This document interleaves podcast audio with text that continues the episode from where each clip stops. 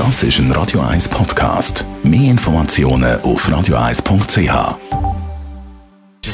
Gesundheit und Wissenschaft auf Radio 1. Unterstützt vom Kopfwehzentrum Irlande Zürich. www.kopfwww.ch 80% der Jugendlichen können News nicht von Werbung unterscheiden. Das ist das Resultat von einer amerikanischen Studie.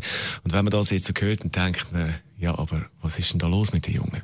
80 Prozent sehen den Unterschied nicht zwischen Werbung und journalistischem Inhalt. Wie kann das sein?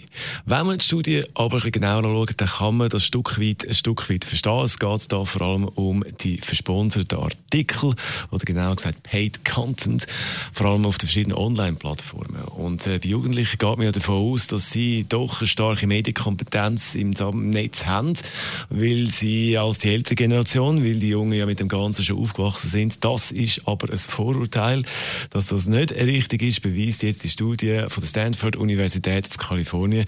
Die Forscher haben da untersucht, wie gut Schüler eben richtige Nachrichten von Werbung können unterscheiden Und da sieht es eben düster aus. 80 Prozent der Jugendlichen, die man da befragt hat im Rahmen dieser Studie, können gesponserte Beiträge, zahlte Artikel nicht von richtigen Artikeln unterscheiden. Das also das Fazit von dieser Studie. Da muss man mit den Jungen noch ein bisschen arbeiten.